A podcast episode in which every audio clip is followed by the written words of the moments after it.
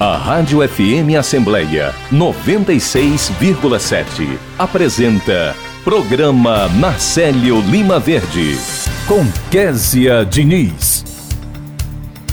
E no programa desta quinta-feira, dia 22 de junho de 2023, a gente conversa com o diretor do Departamento de Saúde e Assistência Social da Assembleia, Luiz Edson Correia, no quadro Vida e Qualidade. Ele detalha o seminário do Departamento de Saúde da Assembleia Legislativa.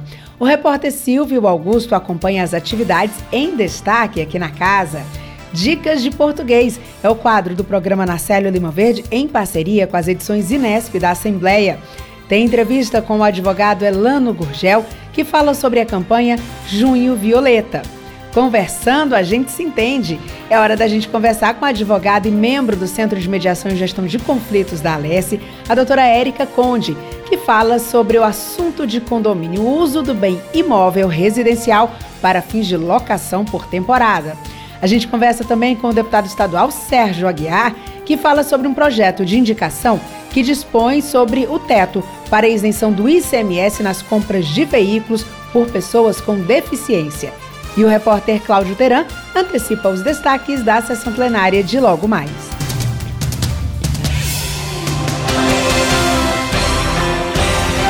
Olá, eu sou Kézia Diniz e o programa Narcélio Lima Verde da sua Rádio FM Assembleia 96,7 já está no ar. Você pode acompanhar o nosso programa por meio do aplicativo Rádio FM Assembleia, que está disponível para os celulares Android. Já para quem tem iPhone, você pode conferir o nosso programa pelo aplicativo Rádiosnet. E para participar do nosso programa com alguma sugestão, é só mandar mensagem para o nosso WhatsApp. Nosso número é 85982014848 e eu agradeço a você desde já pela companhia. Vida e qualidade. A gente vai daqui a pouquinho conversar com Luiz Edson Correia para falar sobre um evento que acontece hoje no auditório do deputado João Frederico Ferreira Gomes. É o seminário do Departamento de Saúde da Assembleia Legislativa. Mas antes da gente conversar com o Luiz Edson, deixa eu te fazer um pedido e te dar uma dica ao mesmo tempo, para você compartilhar o nosso programa através do seu WhatsApp. É bem simples, é bem fácil. Basta você entrar no nosso YouTube, no canal da Rádio FM Assembleia, lá vai ter a setinha para você compartilhar esse nosso programa e você pode compartilhar tanto nas suas redes, como você pode compartilhar via link de WhatsApp. E a gente sempre diz, por segurança, né? Não clique em link, mas nesse nosso link você pode clicar sem nenhuma preocupação, porque você não vai estar tá espalhando nada de ruim, pelo contrário, você vai estar tá espalhando informação de qualidade, programa que tem serviço e que se preocupa muito com o que está levando para você que nos acompanha. Então fica essa dica e agora sim a gente vai conversar sobre esse evento, o seminário do Departamento de Saúde da Assembleia Legislativa, é, que vai acontecer no auditório deputado João Frederico Ferreira Gomes e quem vai falar sobre esse assunto, claro, é Luiz Edson Correia, que é o diretor do Departamento de Saúde e Assistência Social da Assembleia Legislativa, nosso grande parceiro aqui do programa Narcélio Lima Verde. Luiz Edson, seja muito bem-vindo mais uma vez. Muito bom, bom dia. Bom dia, bom dia, Kézia. Bom dia aos ouvintes da nossa Rádio FM Assembleia. É um prazer sempre estar aqui e principalmente anunciando esse evento que vai ser muito importante, né? Muito rico de história, de, de por que não dizer de emoções, né? Que vão acontecer lá no auditório do, do sexto andar do prédio da Unipasse, né, em que o departamento vai, através do seminário, o nome do seminário é Cuidando do Servidor, certo? E a gente vai mostrar toda a trajetória, toda a evolução do departamento, né? Nessa linha da missão, da nossa missão principal, que é, é prevenção né, de doenças e promoção da saúde e mostrando o que hoje está implantado no departamento, que está à disposição de todo o nosso público-alvo, que são os servidores, né, seus dependentes, os parlamentares, seus dependentes e a comunidade do entorno, já que a gente presta esse serviço de responsabilidade social né, com essas comunidades próximas ao Poder Legislativo. Luiz Edson, estava dando uma olhadinha na programação. Começa de manhã, mas entra pela tarde. Isso, é o dia todo, Késia. Começa 8h30 agora, né? A primeira parte vai ser a nossa fala, com a apresentação né, e a homenagem a, aos aos ex-presidentes da casa, e, é, diretores que contribuíram, que apoiaram o departamento. Quer dizer, o, o departamento começou lá atrás, quase 50 anos, com apenas dois serviços, serviço médico e serviço odontológico. Hoje nós possuímos 12 células, mais alguns projetos exitosos, como o de fibromialgia, como o SAP, que é de atenção ao, à pessoa idosa, né? e muito mais responsabilidade social, segurança, saúde e segurança do trabalho, sala de pilates, pra, isso para citar alguns dos, do, do, das ações e dos projetos que estão implantados hoje dentro do departamento. Luiz Edson, é, quando a gente fala nessas ações, né, a gente sabe que todo o trabalho desenvolvido aqui é desenvolvido com muita dedicação. Os servidores são muito dedicados, são muito apaixonados pelo que fazem. É, talvez por isso venha esse reconhecimento também, né? Claro, tem a qualidade, né? Tem o valor de cada profissional, mas assim, a gente sente que é todo mundo junto, querendo fazer dar certo, né? E, logicamente, faz isso por quê? Porque tem incentivo, porque tem uma liderança, porque tem é, a, aquela sempre a, aquela tentativa de vamos juntos que vai dar certo, e isso vem gerando frutos, né? A, hoje o Departamento de Saúde, como você disse, começou 50 anos atrás, mas hoje ele é um departamento que ele inspira outros departamentos de saúde, né? Tem as experiências daqui chamam a atenção, inclusive, de outras casas legislativas, né? Eu queria que você falasse um pouquinho Perfeito, sobre isso. Exato. Inclusive esse que eu falei agora, esse projeto aí de atendimento a pessoas e pacientes com fibromialgia foi a primeira assembleia do Brasil a implantar. Né? A gente sabe que a fibromialgia está aí, né? assim, muito presente, infelizmente, na vida, na saúde, né? De, principalmente das mulheres, é, porque a, é, ataca mais é, o sexo feminino. E, e, e, a, e a nossa, o nosso departamento é constantemente contactado por assembleias. Agora mesmo tivemos a visita do pessoal do Rio Grande do Norte, que veio copiar o nosso modelo. Né? A, essa semana eu recebi uma, um representante da Câmara Municipal de Fortaleza que o presidente da Câmara, o Gardel, tá, Gardel, está tentando montar um centro médico, claro, num, num num modelo menor do que o nosso, né? Porque isso é o ponto de partida, mas veio conhecer, né, os nossos projetos exitosos, no, nossa legislação que constituiu o departamento. Então você vê, quer dizer, como graças a Deus e isso você falou bem. Isso não é não é, isso não é obra do diretor, não é obra de um presidente, é esse conjunto de servidores, principalmente os colaboradores, né, que fazem o dia a dia, né, que trabalham, que entregam um serviço de qualidade aos nossos usuários. Isso é muito importante. E lembrando, quer dizer assim, que qual é o maior, como eu já falei aqui, qual é o maior bem nós, nós seres humanos? É a nossa saúde, né? Então, a saúde, se você sem saúde, você não consegue fazer nada. E aí, qual é o maior é, bem, qual é o maior ativo da instituição? São os servidores. Não é, não é a instituição, não são as paredes, não, são, não é o concreto né, que constituem uma instituição. São as pessoas, são os talentos humanos. Então, você vê, você cuidar, cuidar bem desses talentos, desse, desses recursos humanos, ele tanto com saúde, tendo qualidade de vida, com certeza, Kézia, esse trabalho vai fluir, vai dar frutos e com certeza nós somos, seremos bem avaliados. E é isso que está acontecendo, graças a Deus. E aqui eu agradeço do menor ao maior servidor de maior nível, né? Do, do, do, da pessoa que cuida lá da nossa salinha, né? Que faz a limpeza, ao médico que tem doutorado, pós-doutorado. Eu queria agradecer a toda essa equipe do departamento que realmente tem, fazendo, tem, tem feito um trabalho que chama a atenção de todos nós. A gente está conversando com o Luiz Edson Correia, que é o diretor do Departamento de Saúde é, aqui da Assembleia Legislativa.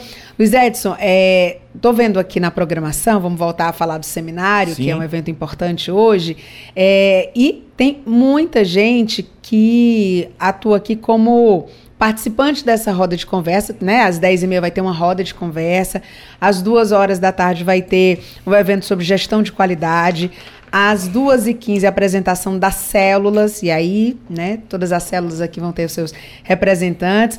Às 4h15, aquele momento que todo mundo quer, que é o sorteio de brindes, Sim. né? Que o departamento sempre faz também, é super animado. Sim. E às 4h30, o encerramento. Já estou dando a programação aqui, é, entrando mais para tarde, porque é, às vezes a pessoa está acompanhando o programa agora, não vai ter tempo de sair, mas aí pode encaixar um horário, né? Não, não necessariamente a pessoa vai conseguir passar o dia todo todo, mas encaixa um horário ali em que ela possa acompanhar uma parte dessa programação. Quem quiser participar, o que é que precisa fazer? É só chegar ou tem que fazer alguma inscrição? Não, é aberto, aberto ao público, né, a todos os servidores e até as pessoas também foram convidados é, autoridades, pessoas de, da, da, da, área da saúde, o secretário de saúde do município, do estado, né, representantes do Ministério Público da Saúde. Né? Então, é, vai ser um, um, evento rico, como você falou. É, a parte da, hoje é o dia todo, a parte da manhã vai ser das homenagens, das falas, né, da roda de conversa.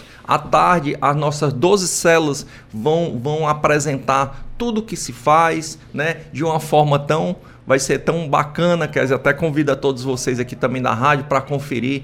Vai, vai ter corde, corde, cordelista lá falando sobre, sobre prevenção, sobre saúde bucal e, e, vai ser muito rico, vai ser muito bacana. Convido a todos os servidores dessa casa, servidoras e servidores a comparecer, né? vai ser um momento muito agradável. Vamos homenagear ex-presidentes que colaboraram e contribuíram demais com o departamento, né? desde lá de trás do Elton Landim, que foi o primeiro que alugou uma casa aqui na, na Visconde de Mauá, né, para o departamento se instalar, depois que o departamento cresceu e saiu de dentro de duas salinhas aqui da, da Assembleia. É muito bonito, né? Quer dizer, a gente está falando isso, toda essa evolução, isso, isso me, me chama muita atenção. E até finalizando agora com o nosso presidente, né, deputado Evandro Leitão, a quem eu aqui honro todo a, aqui o meu agradecimento a ele à doutora Cristiane, que tem feito eu digo, os outros deram estrutura, deram identidade, e o presidente Evandro e a, e a nossa primeira-dama, ele, eles deram a alma ao departamento, com essa filosofia de humanizar o atendimento, de olhar mais para as pessoas, né, de procurar é, inovações, criando novos serviços, novas ações e novos projetos. E aí está o resultado, né? O departamento hoje é o maior departamento da casa e é o departamento que hoje eleva muito o nome da Assembleia através desses projetos que outras assembleias vêm nos olhar e vêm nos copiar.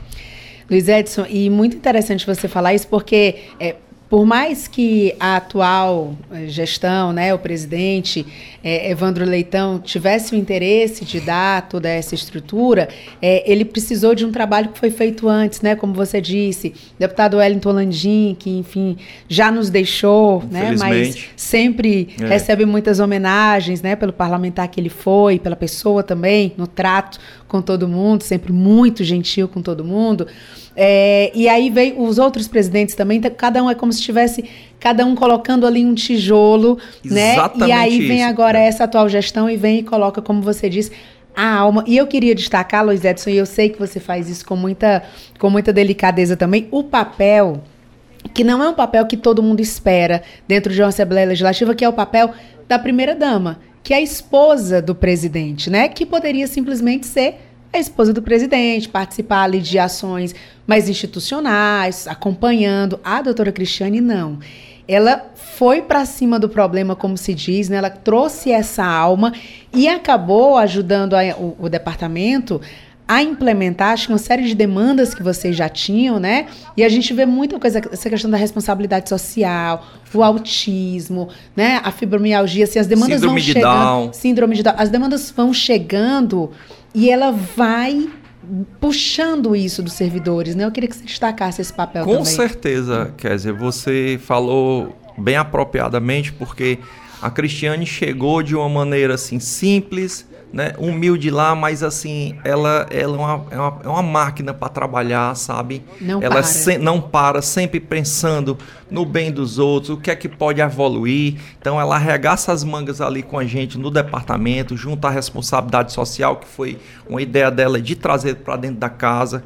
Isso é muito importante porque as grandes empresas né, e os órgãos públicos hoje estão nessa linha né, de não fazer só a sua atividade fim, mas de evoluir, de, de, de ultrapassar a sua missão para poder trazer o bem-estar a toda a comunidade. Então, eu, eu honro aqui e todo dia eu digo, eu aprendo com ela porque ela está ali quase todo dia diretamente comigo, a gente fazendo reuniões, né, é, resolvendo as demandas. Então, é, a Cristiane é uma pessoa de uma capacidade inigualável que eu nunca vi uma mulher tão, tão dinâmica, tão é, prestativa, né, de um coração. Eu sempre digo, eu sou admirador desse casal, do Evandro e da Cristiane, né, aprendi mais, já conhecia e aprendi mais a admirá-los. Então eu só tenho a agradecer também essa participação dela junto conosco e o do nosso presidente dando apoio a todos nós. A gente está conversando com Luiz Edson Corrêa, que é diretor do Departamento de Saúde e Assistência Social aqui da Assembleia. Luiz Edson, sempre que eu sei que você vem aqui no nosso programa, eu tenho dois sentimentos. Primeiro, uma grande alegria de receber, mas segundo, Nossa, também. mas segundo, um problema. Por quê? Porque a gente fica conversando aqui, não dá vontade de parar. Sim. E a gente tem uma limitação no tempo. Então eu quero agradecer a sua participação e eu queria que você fizesse o convite para todo mundo que está acompanhando o nosso programa e ir lá para o seminário. Pois não, Kézia. Primeiramente, agradecer a todos vocês que fazem a rádio, né, que sempre nos acolhe aqui com muito carinho. Né, e, e, é sempre importante estar tá passando as informações do dia a dia da nossa casa, o que a gente está realizando, o que a gente está programando e conclamar todos os servidores a dar uma passadinha lá no nosso auditório do sexto andar da, do prédio da Unipasse, né? Tá uma coisa bem bonita, bem acolhedora, né? Para os servidores conhecerem mais o que está sendo feito, o que está sendo planejado, né? Tudo em prol dele, da saúde dele, do bem-estar dele. Então, deles servidores. Então aqui eu quero convidar, né? Vai ser uma honra receber. O auditório é grande, comporta todo mundo. Então dê uma passadinha lá, caros amigos, colegas, servidores e servidoras, para prestigiar um pouco esse trabalho dos nossos colegas lá do Departamento de Saúde. Obrigada, Luiz Edson. Obrigado, Kézia. Obrigado a todos vocês. Esse foi Luiz Edson Correia, diretor do Departamento de Saúde e Assistência Social da Assembleia Legislativa. Agora 8 horas e 25 minutos e a gente vai conversar com Silvio Augusto, que está aqui na Assembleia e fala ao vivo com a gente. Bom dia, Silvio. Bom dia, Kézia. Bom dia a todos. E já estamos aqui no auditório do deputado João Frederico Ferreira Gomes, onde acontece exatamente né, o seminário de, do promovido pelo Departamento de Saúde da Assembleia Legislativa, que é destinado aos servidores da Leste, como o Luiz Edson falou há pouco. Esse seminário vai mostrar, como também foi dito, todos os serviços da, do departamento. Estamos aqui com a articuladora né, do DSKS, Maria Tereza Holanda Machado, vai falar sobre a função da articuladora e também sobre esse dia marcante aqui para a Assembleia Legislativa e para o Departamento de Saúde. Bom dia. Bom dia, bom dia a todos. A articuladora tem essa função de fazer esse meio de campo entre o, o diretor Luiz Exxon e as células. Então, quando o Luiz nos chamou e fiz a ideia desse seminário, o que que a gente pensou? Vamos fazer a casa da gente como a gente vê o departamento. A casa, o acolhimento, aquele, aquele departamento que acolhe a pessoa que já vem carente, vem doída, e precisa muito do nosso apoio, do nosso acolhimento. Então, a gente imaginou tudo isso para receber esse servidor com esse objetivo. E eu acho que pela recepção, pela resposta que a gente está tendo das pessoas, a gente conseguiu isso. O público está chegando já, né? Já tá tem bastante gente aqui. E, colegas, vamos ver, a festa está linda e perfeita para vocês. Obrigado, Maria Tereza Holanda Machado, assustadora do Departamento de Saúde e Assistência Social, mas estamos aqui também com a doutora Milene Mota, ela que é orientadora da célula de terapia ocupacional, vai falar o que, a célula vai apresentar nesse dia. Bom dia. Bom dia a todos. Queria dizer que é um prazer enorme estar aqui. Estou como orientadora, mas também sou funcionária de carreira, né? Aqui do, da, do, do Departamento de Saúde. A nossa célula, ela contempla toda a faixa etária de atendimento, mas atuamos com crianças a partir de três anos até a, a idade adulta, né? Teremos aqui, temos atendimento na nossa célula nas, nas mais diversas é, situações, pacientes geriátricos, pacientes neurológicos, pacientes funcionais, pacientes na pediatria, atuamos em todas essas áreas. E eu faço um convite a vocês, venham conhecer, venham participar do nosso seminário e conhecer a nossa célula e o nosso serviço pessoalmente. Muito obrigado. Tá conversamos também com a doutora Milene Mota, ela é orientadora da célula de terapia ocupacional do Departamento de Saúde da Assembleia Legislativa. Estamos aqui também com o doutor Joaquim Garcia, ele que é médico do trabalho aqui da, do Departamento de Saúde e Assistência Social. Você vai falar, né, da sua participação hoje aqui. Bom dia. Bom dia, bom dia a todos. Um evento muito importante, um evento é, que vai mostrar todo o trabalho que é realizado no Departamento de Saúde, pelas inúmeras células que nós temos, né, diversas especialidades. São 12 células, né, doutor Joaquim? São 12 células prestando o melhor atendimento possível para todos os servidores e, em alguns momentos, até para a comunidade também. E na sua célula vai apresentar algum momento específico, vai mostrar como é que se trabalha? A célula de saúde e segurança do trabalho, né, tá, tá ligada ao comitê. É, tem o trabalho que é feito junto aos servidores, tanto da ginástica laboral como dos demais, demais atendimentos, programa saúde e bem-estar. Também vai ser falado nisso. Temos aqui a doutora Rosilene, que também está à frente desse projeto, e faz parte dessa história do Departamento de Saúde. Ela que faz parte também da célula de fisioterapia do DFAS.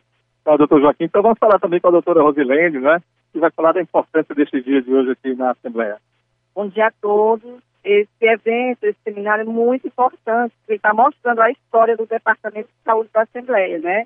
E tem muita história, tá, pessoal? Então sejam todos bem-vindos, todos estão convidados.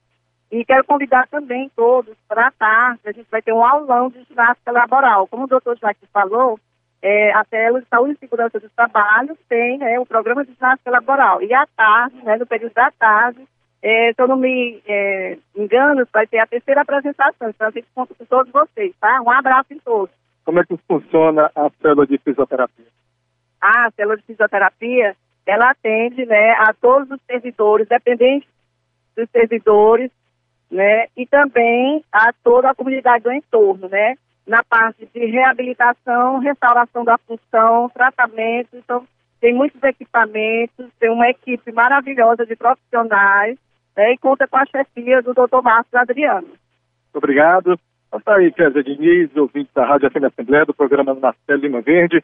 Movimento aqui bastante já intenso no auditório do deputado João Frederico Ferreira Gomes, que fica aqui, aqui no anexo 2 da Alesp, onde daqui a pouco vai começar o seminário informativo né, do Departamento de Saúde e Assistência Social da Assembleia Legislativa, destinado aos servidores da Casa. A GFM Assembleia com você no centro das discussões.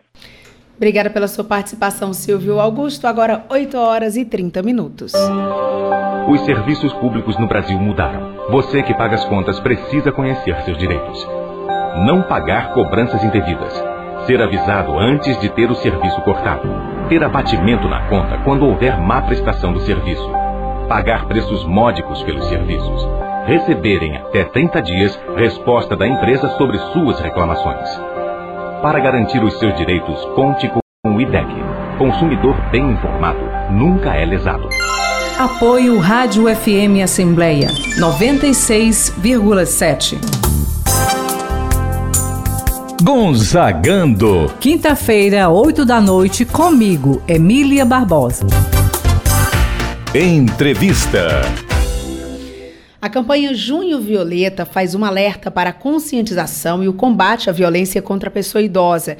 E quem explica melhor esse assunto é o advogado Elano Rangel, a quem eu agradeço já pela participação. Doutor Elano, seja muito bem-vindo ao nosso programa. Bom dia. Bom dia, Késia. Bom dia aos nossos ouvintes. Muito bom dia. A gente agradece muito a sua participação para tratar de um tema que é tão importante para a nossa sociedade. Eu queria que o senhor falasse para a gente, para começar o nosso bate-papo, quais são os tipos mais comuns de violência contra os idosos? Pois então, Késia, olha só. Nós temos uma série de violências né, que se perpetuam contra os idosos. Essas violências elas podem ser físicas, elas podem ser emocionais, elas muitas vezes estão ligadas a abandono, a, enfim, própria violência sexual, violência financeira. O mais importante é que nós estejamos, toda a sociedade esteja muito consciente desse tipo de violência, no sentido de se perfazer a denúncia. Né? Nós precisamos é, ter a consciência de que essa parcela da população sofre é, inúmeros abusos, inúmeras violências contra seus direitos. E daí nós precisamos invocar os canais né, de, de denúncias, né, como o Disque 100, por exemplo, nós estamos no Junho Violeta e, e essa, esse mês ele está muito voltado à conscientização da violência contra a pessoa idosa. Inclusive, o dia 15 de junho é uma data que foi ali marcada pela própria ONU, né, pelas Nações Unidas, como o dia da conscientização da violência contra a pessoa idosa. O maior objetivo dessa campanha é exatamente esse, né? Promover a dignidade da pessoa idosa. Mas os obstáculos eles estão aí, né? Porque existe em nossa sociedade de forma muito forte uma cultura de desrespeito, uma cultura de violência ao idoso. E essa cultura ela se expressa por meio do etarismo, não é? Que o etarismo ele pode ser definido assim, como é, essa discriminação a pessoas que estão em idade mais avançada, como esse preconceito, uma conotação negativa para as pessoas na terceira idade, né? o que é horrível, porque isso gera uma desvalorização do idoso. E, obviamente, isso também se traduz na exclusão social dessa parcela da população. E, então, essa consciência da sociedade de combate ao etarismo, de combate a essa cultura de violência, a meu ver, é o mais importante né, durante esse período que é o Junho Violeta. E é muito interessante, Késia, porque nós temos essa cultura incrustada em todos os, os estratos da sociedade, né, na, nas próprias instituições, nas empresas. Então, é preciso que haja uma governança corporativa, uma cultura ali para se coibir o bullying contra idosos sejam esses idosos público consumidor ou seja os próprios colaboradores da empresa. Né? Mas é, é muito difícil, né? muito difícil porque nós temos aí é, essa, essa ideia, né? talvez essa ideia tenha sido reforçada nos, nas últimas décadas. Antigamente nós tínhamos um maior respeito aos idosos porque eles representavam ali o bastião da experiência só que nos, nas últimas décadas, né, com a tecnologia, com a informática, a inteligência artificial, as gerações mais novas começaram pela primeira vez na história a ensinar os mais velhos. Então, isso foi se traduzindo numa forma de desrespeito às pessoas que vão chegando a essas idades mais avançadas e não conseguem acompanhar esse ritmo das mudanças. Né? Mas, enfim, no nosso dia a dia nós temos é, essa experiência, né? enfim, seja na, no desrespeito à, à, vaga de idosos. Né? Eu mesmo passei por isso recentemente, levando os meus pais, que são quase octogenários, a uma, enfim, a, a, uma consulta de rotina, numa clínica nós nos deparamos com o fato de que as vagas destinadas por lei a deficientes e idosos estavam ali reservadas aos médicos da clínica. Então é lamentável que a gente se depare com situações assim, né, até hoje. E, e isso é, é, interessante de se analisar porque acontece não só no Brasil como no mundo. Como, como eu disse, o 15 de junho é uma data mundial, nós estamos vivendo isso no mundo. Ah, o, o ator Harrison Ford, Kézia, ele fez agora um filme, né, Indiana Jones, ele tem 81 anos. E daí o Harrison Ford, ele deu uma entrevista coletiva sobre esse filme e os repórteres poderiam perguntar tudo, né, como foi a atuação, quais os desafios da atuação. Mas houve uma repórter que gerou um sério constrangimento. Olha, você mesmo depois dos 80 anos, você ainda está batendo um bolão. Né? Isso o deixou profundamente constrangido e ele até respondeu de forma sarcástica, né? porque são padrões assim que muitas vezes nós não nos tocamos, mas reforçam o etarismo. Né? Como se o idoso ele necessariamente estivesse num nível inferior é, com relação às suas qualidades é, é, físicas e emocionais, assim, existe esse estereótipo que deve ser combatido. Quando nós sabemos que, hum, para muitos idosos, o ápice da produção, né, da lucidez, se dá depois dos 80. Né? Por exemplo, o próprio Nacélio Lima Verde, né, que faleceu aí aos 90 anos, nosso grande radialista, grande jornalista, manteve-se ativo né, durante aí a terceira idade. Eu tive professores assim incríveis, professor Paulo Bonavides, Raimundo Falcão, todos para lá dos 80 anos, né, esbanjando lucidez, produzindo, né, são muitos exemplos, Oscar Niemeyer, né, que viveu mais de 100 anos, os seus melhores projetos foram na terceira idade. Então, sabe, a, questão é exatamente essa: como nós podemos combater o etarismo, né? Como nós podemos desentranhar da nossa cultura esse padrão, esse estereótipo de que o idoso ele é menor, né, do que as outras parcelas da população. Basicamente é isso. A gente está conversando com o doutor Elano Rangel, que é advogado e traz informações para a gente sobre esse mês né, de, de, articulação, de movimentação, a campanha Junho Violeta. É, doutor Elano, o senhor falou de algumas é, alguns tipos de violência, né? Essa questão do etarismo realmente tem sido mais debatida, inclusive, mas a gente tem essa violência é, psicológica, né? Essa, a gente tem essa violência de pressão, mas a gente tem algumas outras violências que às vezes o idoso ele não entende exatamente que ele está passando por um tipo de violência. violência. Por exemplo, que é uma prática muito comum. É, o idoso que recebe ali a sua aposentadoria e ele tem que praticamente entregar todo aquele dinheiro que ele recebe para algum familiar, para que esse familiar dê conta das, é, da, das despesas da casa, né? E, o idoso que meio que vira um refém ali de todo mês ter que ir retirar sua aposentadoria. Essa também é uma questão de, de, de violência? A gente pode enquadrar como uma questão de violência? Ah, certamente, né? É o que nós conhecemos, Kézia, como violência financeira e econômica.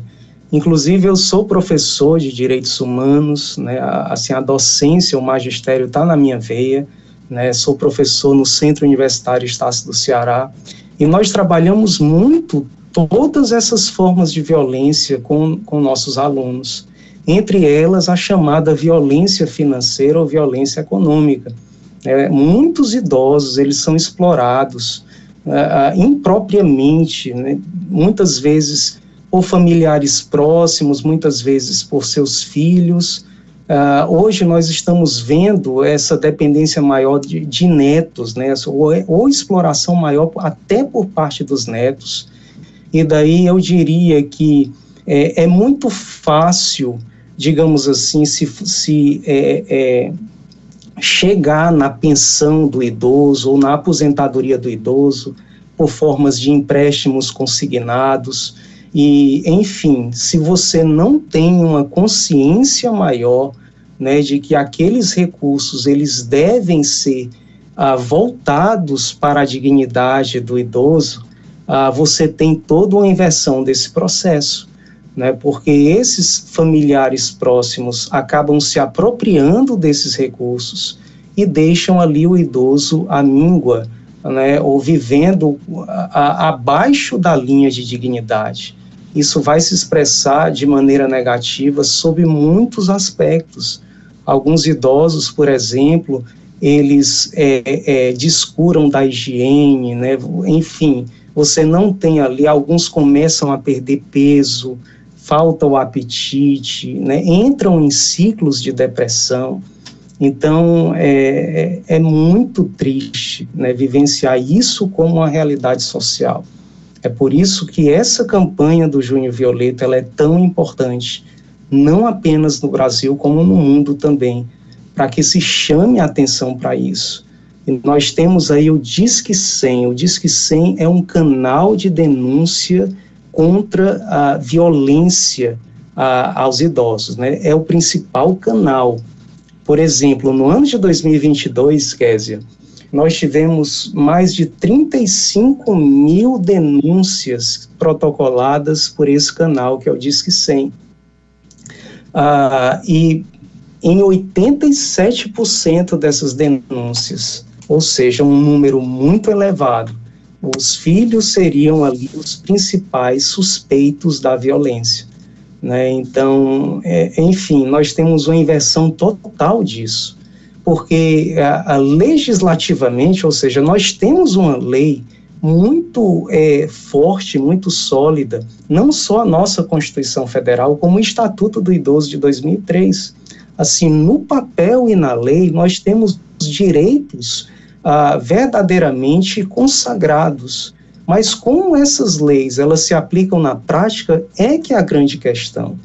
Porque a, a, entre uma lei e a sua efetivação na prática, na vida social, existe um grande abismo.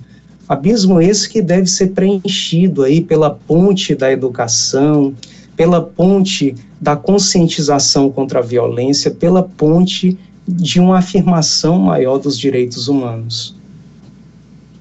Elana, a gente agradece muito a sua participação. Parabéns aí pela atuação, por participar desse movimento, divulgar essa campanha. É importante que toda a sociedade tenha essa preocupação, né? Porque a gente tem dois caminhos. Ou a gente envelhece ou a gente morre. Ninguém quer morrer, né? E também ninguém quer envelhecer. E a gente precisa é, discutir essa questão do idoso, de ter uma vida digna, de ter as liberdades, de não sofrer esse tipo de, de pressão e de violência, né? Então é um debate que faz parte aí da nossa, do nosso dia a dia cada vez mais. Tem o Disque 100 para fazer as denúncias, como o senhor bem ressaltou. Então agradeço muito a sua participação por trazer esse tema aqui ao nosso programa e muito bom dia. Muito bom dia, Kézia. Obrigado pelo espaço. A gente bom que dia agradece. a todos os nossos ouvintes. Obrigado. Obrigada, Obrigada doutora Elana. Agora 8 horas e 44 minutos. Direito dos idosos. A Constituição Federal do Brasil estabelece que a família, a sociedade e o Estado têm o dever de amparar as pessoas idosas.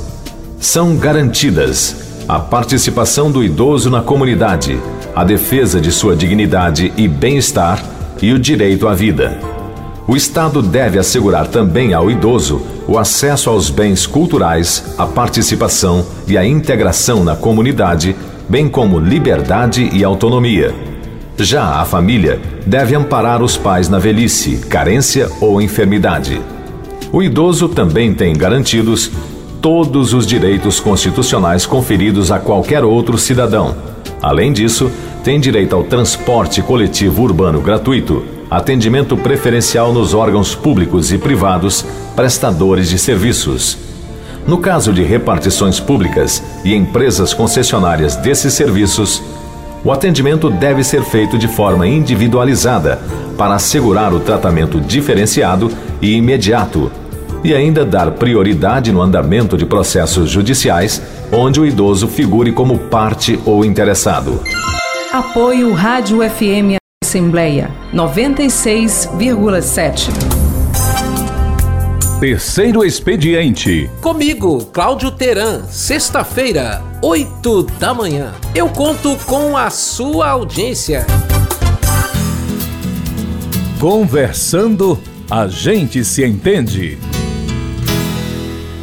Estamos de volta e no quadro de hoje é a advogada e membro do Centro de Mediação e Gestão de Conflitos da Alessia, a doutora Érica Conde, fala sobre o assunto de condomínio, o uso do bem imóvel residencial para fins de locação por temporada. Já senti ali um conflito no ar. Quero primeiro agradecer a doutora Érica pela participação. Doutora Érica, seja muito bem-vinda mais uma vez. Bom dia.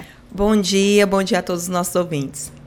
Doutora Érica, quando fala imóvel residencial, temporada, aluguel, a gente já sabe que tem, tem vai acontecer em algum momento algum conflito, porque a gente está falando de gente, né? No fim das contas, é gente e de regras, né? Eu queria que a senhora falasse um pouquinho o que a senhora pode destacar inicialmente sobre esse assunto. Então, é exatamente isso, e por isso, né, por questões assim que não estão bem sedimentadas, digamos, pelo nosso ordenamento jurídico, é que a mediação ela entra, né, exatamente para buscar uma melhor solução dentro desses conflitos. Então, o que é que acontece? O nosso ordenamento jurídico, a nossa legislação, ela não tem uma proibição expressa desse tipo de locação. Porém, contudo, né, nós temos aí dois direitos em conflito o direito à propriedade, que é o que há essa, é, todas essas leis, a Constituição Federal, o nosso Código Civil, lei do inquilinato, a lei de condomínio, garante que a, a, a, o direito à propriedade e o direito à segurança. Por que segurança? Porque quando eu tenho um volume de pessoas adentrando o meu condomínio todo final de semana, número de pessoas diferentes, que eu não sei de onde vêm nem para que estão ali, isso pode me gerar uma certa insegurança. Né? Elas estão transitando, quer queira ou quer não, na intimidade naquele local onde é para ser o canto, o lugar seguro, né? um recanto. E aí entra realmente algumas questões. É, o, o contrato de locação por temporada são aqueles contratos que têm um prazo menor do que 90 dias, né? que é o que dispõe a nossa lei, que os contratos de locação devem obedecer minimamente esse período. Porém, nós moramos em uma cidade turística, então temos sim muitos turistas, entre eles estrangeiros, né? Ou pessoas que possam estar passando por algum problema de saúde, morem numa região mais distante ou no interior ou até mesmo numa localidade mais próxima, mas por questão de deslocamento elas precisam ficar um final de semana, uma semana, e aí elas vão e alugam às vezes por aplicativos esse imóvel que está ali à disposição. Doutora Érica, tem inclusive algumas reuniões de condomínio que levam esse assunto, né? É, eu já acompanhei algumas discussões é, das pessoas dizendo ah, que não pode ter aquele aplicativo X, porque o público que vem por ele normalmente desobedece aqui as regras do condomínio, não entende muito bem. É, e isso pode ser proibido dentro de uma reunião de condomínio? Pode né? Contanto que ela seja de fato pautada e justificada. Precisa ser bem justificada, porque o que é que vai é, dirigir todo aquele condomínio? É a convenção daquele condomínio. Então é importante isso estar posto lá de maneira clara e que seja efetivo. Porque nós temos decisões para o sim e para o não. Inclusive, tem uma quarta turma do STJ, que foi uma decisão do Rio Grande do Sul, que exatamente isso. A proprietária ela estava é, disponibilizando dentro desse aplicativo o apartamento, porém, dentro do apartamento, apartamento, ela tinha feito como salinhas. Ela tinha colocado umas divisórias dentro do apartamento dela e tinha dividido em vários cômodos. Então ela pegou o apartamento e colocou para fins comerciais, o que também é proibido dentro ali do condomínio, né, que é uma área totalmente residencial. Então, é, como existe essa divergência, é muito importante estar mediando, porque dentro da mediação a gente busca trazer, né, esse bom senso né, busca trazer essa, essa clareza, busca trazer esse lugar de fala, né, e busca trazer essa segurança também para aquelas pessoas que vão estar ali envolvidas, para que ela possa ter um olhar que talvez ela não estava tendo até então. Importante a pessoa que vai comprar um apartamento, né? A gente fala normalmente apartamento porque uhum, imagino que é onde uhum. tem mais conflito. É, a pessoa que vai comprar o apartamento, ela para comprar para um investimento, porque aqui em Fortaleza acontece muito isso, né? A pessoa já compra normalmente ali perto de uma área ou que tem hospital ou que tem alguma questão mais turística, né?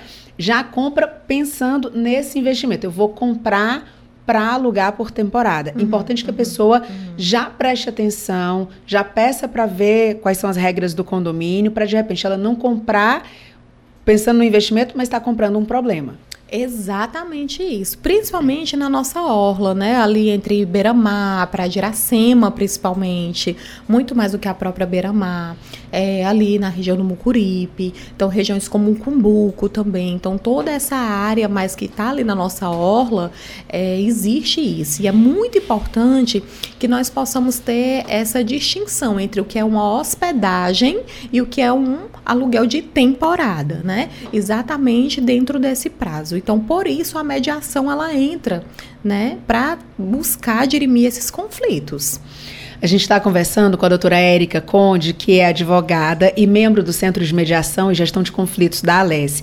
Doutora Érica, agora vamos olhar para o outro lado, né? A pessoa que alugou por temporada e pagou, fez tudo direitinho, mas de repente ela percebe que ela não está sendo tratada como ela gostaria de ser. Às vezes para adentrar o condomínio, algum constrangimento, não, você não mora aqui, não, você, não, mas você é, é, é aluguel, você tem que ir pelo outro elevador, sei lá, situações que uhum, podem uhum. acontecer. Como é que a pessoa faz também para se proteger e quais são os direitos que essa pessoa tem é, nesse aluguel de temporada? Então, ela tem total livre acesso a partir do momento que é celebrado o contrato e posto lá com clareza, né, as cláusulas, ela tem livre acesso àquele espaço. Ela vai ter o controle do portão, né, a senha para entrar. Então ela deve ser tratada como qualquer outro ali condômino, mesmo que seja por temporada, mesmo que seja por aluguel. Se esse direito ele não for respeitado, ela tem essas duas vias: a administrativa, que é uma maneira mais célere, inclusive gratuita, né, que a nossa assembleia aqui dispõe, ou partir para o judiciário, que pode vir a gerar questões até de danos morais aí, né, e do direito dela de ir e vir. Então é muito importante ter um contrato né, bem feito. Por isso que é, é, a gente preza tanto por esse início das relações, né, a, a, a, o momento da assinatura do contrato, a revisão do contrato. E nós aqui no Centro de Mediação, nós dispomos também é, da assessoria jurídica então, muitas questões são solucionadas apenas com as orientações que são dadas na nossa assessoria jurídica. Então, se você tiver alguma dúvida sobre celebração de contrato, como se dá, quais são os seus direitos, quais são os seus deveres, né, nós também temos somente a assessoria jurídica, que pode estar sendo feita de maneira presencial ou online aqui conosco. E eu queria que a senhora então desse o caminho para quem quiser aproveitar essa oportunidade. Então, nós ficamos aqui na Avenida Pontes Vieira, 2300, no anexo 3, no terceiro andar. Tá? Ou então você pode também estar tá ligando para a gente. Nós temos também um WhatsApp, que é o 98132 7434. 98132 7434. Muito bem, essa foi a doutora Érica Conde, com toda a sua doçura e a sua competência, dando esse destaque aqui, falando sobre o caminho para você que está passando por esse problema, né? Tem aí um imóvel, quer alugar, enfim, mas tem esse conflito. Então fica essa dica para você, doutora Érica. Agradeço muito a sua participação sempre aqui no nosso programa. Seja sempre muito bem-vindo e bom dia. Imagina, eu que agradeço. Eu queria só deixar aqui mais um aviso, tá? É, o, o núcleo, né, né o nosso centro, assim como também o PROCON, eles fazem parte de uma justiça restaurativa. E hoje nós vamos iniciar um curso aqui na casa, de maneira gratuita, que está aberto para qualquer cidadão e também para os servidores, tá? Teremos as facilitadoras, a doutora Cristiane Holanda e a doutora Lília Goldin. Então, inicia hoje, dia 22 e 23. Teremos também no, no, na outra semana, dia 29 e 30, de 9 horas às 12 e das 14 às 17. E dentro desse curso, nós vamos estar falando sobre círculo de construção de paz, comunicação não violenta, os círculos restaurativos, né, de prevenção desses conflitos, qual é o papel do facilitador, qual é o papel do mediador, né, é, trazendo realmente toda essa educação que nós precisamos ter nas relações, tá? Então fica aqui o meu convite a vocês. Doutora Érica, eu sei que já é para terminar, até porque a gente tem outro entrevistado aqui, mas só um, uma passagem aqui, um depoimento, e na verdade, até uma sugestão para a gente falar sobre esse assunto futuramente. Ontem eu estava acompanhando uma entrevista da Luana Piovani, atriz, né? E ela recentemente se envolveu em conflito com o ex-marido, foi para rede social, aquela confusão toda. Acho que muita gente acompanhou. É, e ontem, nessa entrevista, ela estava dizendo que cansou. Não, cansou, estava virando uma guerra, estava prejudicando os filhos, ela estava perdendo a saúde e que ela estava partindo para a mediação. Uhum. Então achei muito bacana esse relato dela. Uhum. O ex-marido ainda não aceitou, mas ela começou a explicar como é esse processo e falando para um público muito amplo, né, que é o público dela, sobre esse processo de mediação, sobre por que, que ela decidiu buscar, né, quais são os primeiros passos. Então, acho que é muito interessante, de repente, a gente fala sobre esse assunto aí nas próximas participações, porque ela, né, ela tem uma, uma, uma extensão do que ela fala, que com certeza isso vai repercutir aí mais para frente. Então, doutora Érica, parabéns pelo trabalho que o centro faz. Muito obrigada e muito bom dia. Obrigada, sempre uma satisfação estar aqui. Bom dia para você, bom dia a todos. Agora 8 horas e 57 minutos. A Assembleia Legislativa está de site novo. Já conferiu? Mais dinâmico e objetivo, o novo portal da Alesse veio para facilitar o acesso às informações sobre o parlamento cearense. A grande novidade é a interface do site, que teve o layout totalmente reformulado e ficou mais simples de navegar. Já na página inicial é possível encontrar de forma rápida as principais notícias do dia, os destaques do plenário e os serviços da casa. O site ainda traz abas com informações sobre os setores da Assembleia e os deputados em atuação, incluindo projetos e leis aprovadas. Outra mudança é que, além de intuitivo, o site se tornou responsivo, ou seja, ele se adapta a smartphones, tablets e outros dispositivos. Quer saber mais? Então acesse o www.al.ce.gov.br.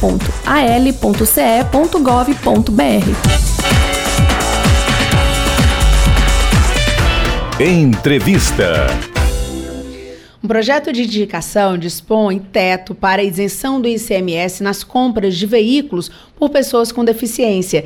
E quem dá mais detalhes sobre esse assunto para a gente é justamente o autor do projeto, o deputado estadual Sérgio Aguiar, com quem eu converso a partir de agora. Deputado, seja muito bem-vindo ao nosso programa. Bom dia. Oi, Kézia, tudo bem? Prazer estar falando com você, com todos os nossos queridos ouvintes da Rádio FM Assembleia. Melhor agora falando com o senhor também, deputado. Eu queria que o senhor falasse um pouquinho para a gente sobre esse projeto, quais são os objetivos, o que é que ele conta.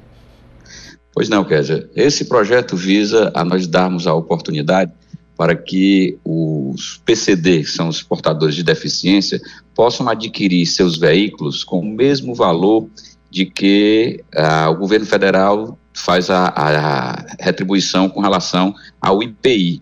Nesse caso, seria o ICMS que nós teríamos a oportunidade de fazer com que, não apenas no valor atual, que é de 70 mil, mas no valor de até 200 mil reais, que é o valor hoje limitado pela, pelo governo federal relativamente a, a, ao teto do, do IPI, a nível de governo federal, nós pudéssemos ter essa retribuição também aqui a nível de governo estadual para diminuirmos a carga tributária desses veículos. Atualmente é de 70 mil reais no estado do Ceará, teto esse desde 2021. E nós queremos ver se a gente sensibiliza o governo do estado para que possamos passar para 200 mil reais, já que o, o valor do carro novo subiu bastante, embora com essas últimas é, é, alternativas do governo federal, tenha diminuído para os carros populares. Mas muitas vezes o carro tem que ser adaptado, tem que haver coisas dessa forma, e por isso daí o valor do carro tem que ser diminuído para os PCDs aqui no nosso estado do Ceará.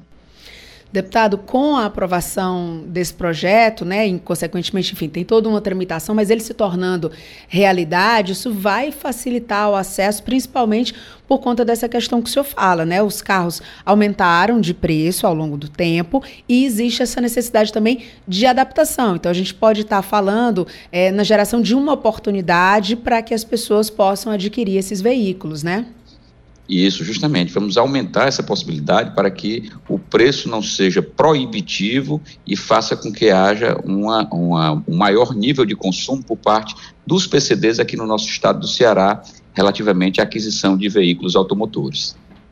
Agora, deputado, é, falando um pouquinho sobre a tramitação, né? Esse projeto é um projeto de indicação vai ser discutido, enfim, os parlamentares podem também se manifestar, sendo aprovado aqui, porque certamente é um tema importante será. O que é que acontece depois disso? Explica aqui um pouquinho para os nossos ouvintes.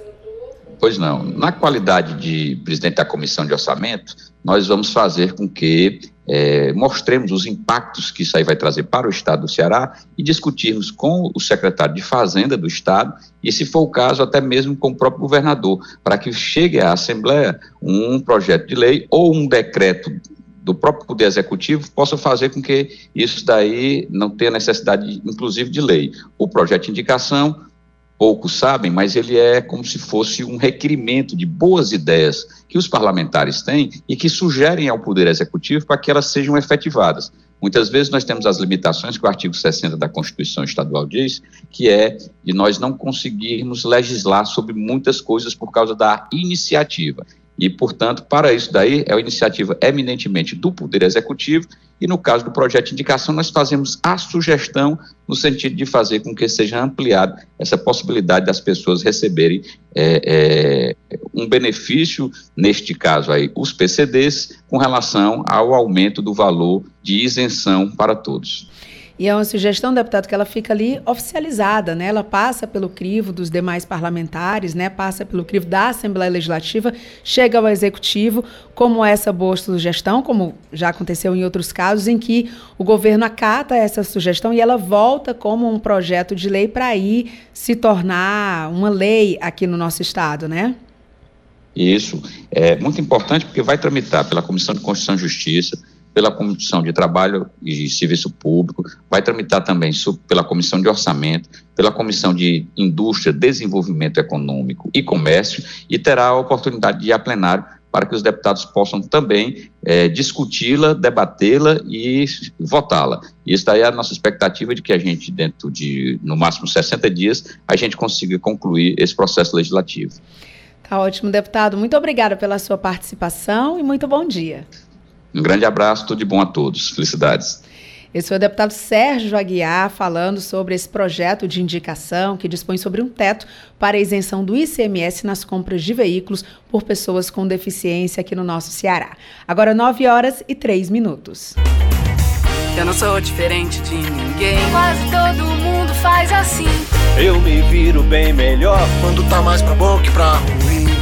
Pessoas com deficiência têm o mesmo direito que qualquer um tem de trabalhar, estudar, se divertir. Com oportunidades iguais, todo mundo tem condição de ser feliz. Eu não sei viver triste sozinho. Iguais na diferença. Secretaria Especial dos Direitos Humanos. Apoio Rádio FM Assembleia 96,7. Você ouve Programa Narcélio Lima Verde com Késia Diniz.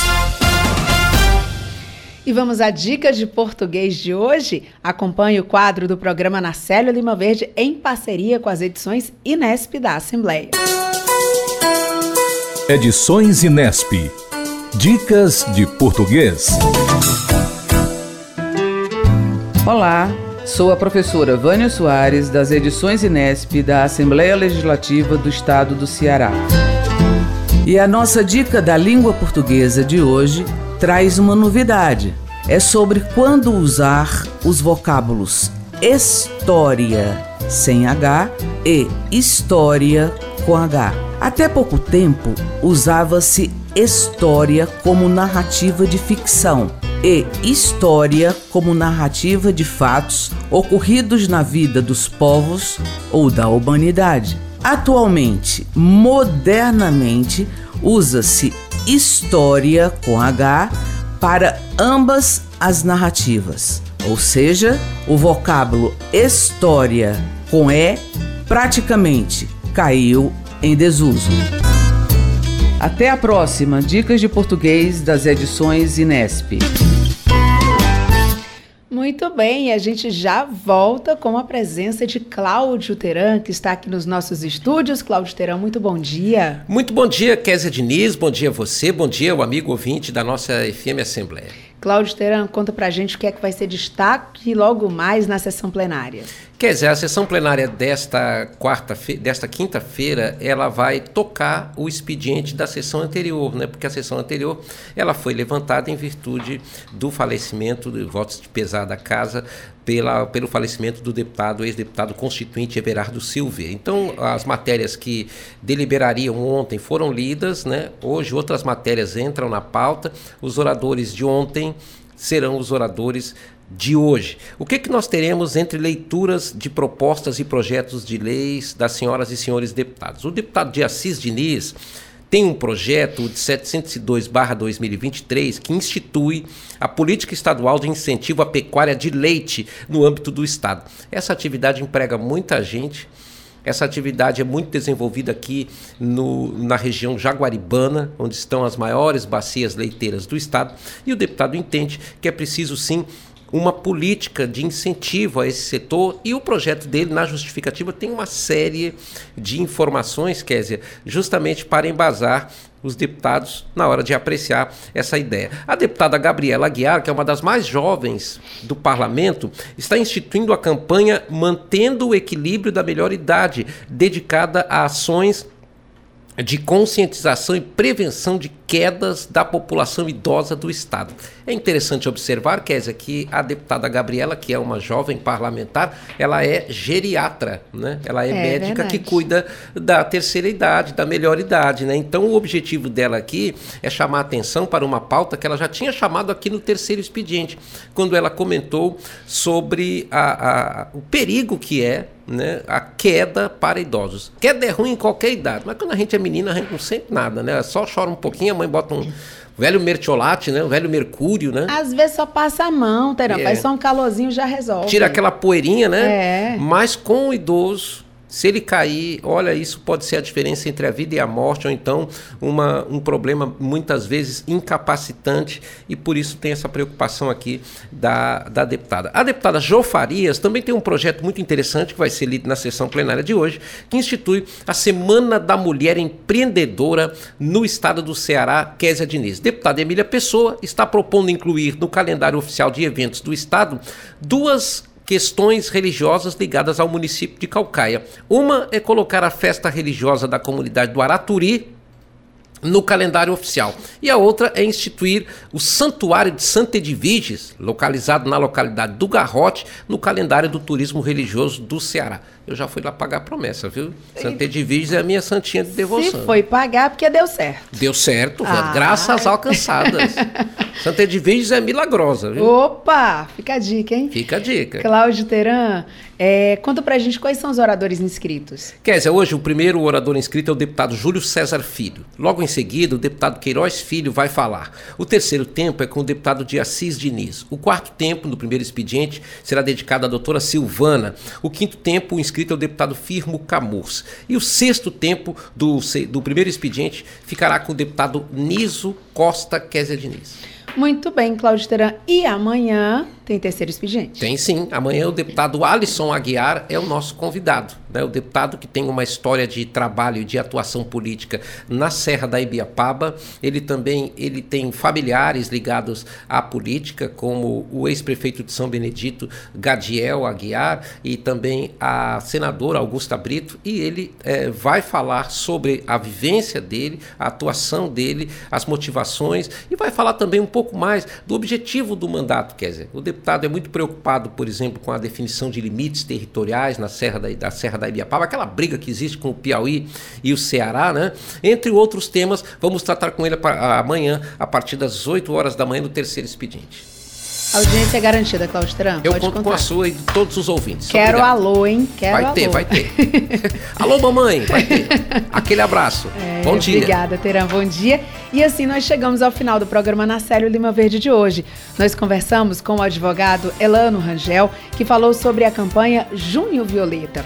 No quadro Vida e Qualidade, o diretor do Departamento de Saúde e Assistência Social aqui da Assembleia, Luiz Edson Corrêa, detalhou o seminário do Departamento de Saúde que acontece na casa. Já no quadro Conversando, a gente se entende, a advogada e membro do Centro de Mediação e Gestão de Conflitos da Alessia, a doutora Érica Conde, explicou sobre assunto de condomínio, o uso do bem imóvel residencial para fins de locação por temporada. O deputado estadual Sérgio Aguiar falou sobre um projeto de indicação que dispõe o teto para isenção do ICMS nas compras de veículos por pessoas com deficiência. E o repórter Silvio Augusto acompanhou os principais acontecimentos na Assembleia, enquanto Cláudio Teran antecipou as ações da agenda da casa. Muito obrigada por nos acompanhar juntinho do rádio. Lembrando que nós também estamos em podcast. Você pode nos encontrar nas principais plataformas de áudio, como o Spotify, Deezer, Apple e Google Podcasts. Basta procurar a Rádio FM Assembleia e se inscrever.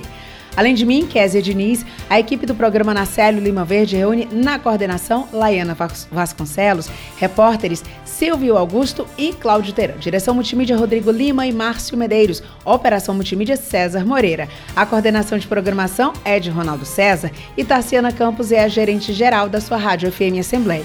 Para participar do nosso programa, enviando algum comentário ou sugestão, anote o número do nosso WhatsApp: 85982014848. O programa na Lima Verde fica por aqui. A gente volta a se encontrar na terça-feira, mas não esqueça que segunda-feira a gente tem sim encontro marcado aqui na Rádio FM Assembleia 96,7 no Conexão Assembleia, que é, na próxima semana vai conversar com a atriz Carla Karenina, a nossa eterna meirinha.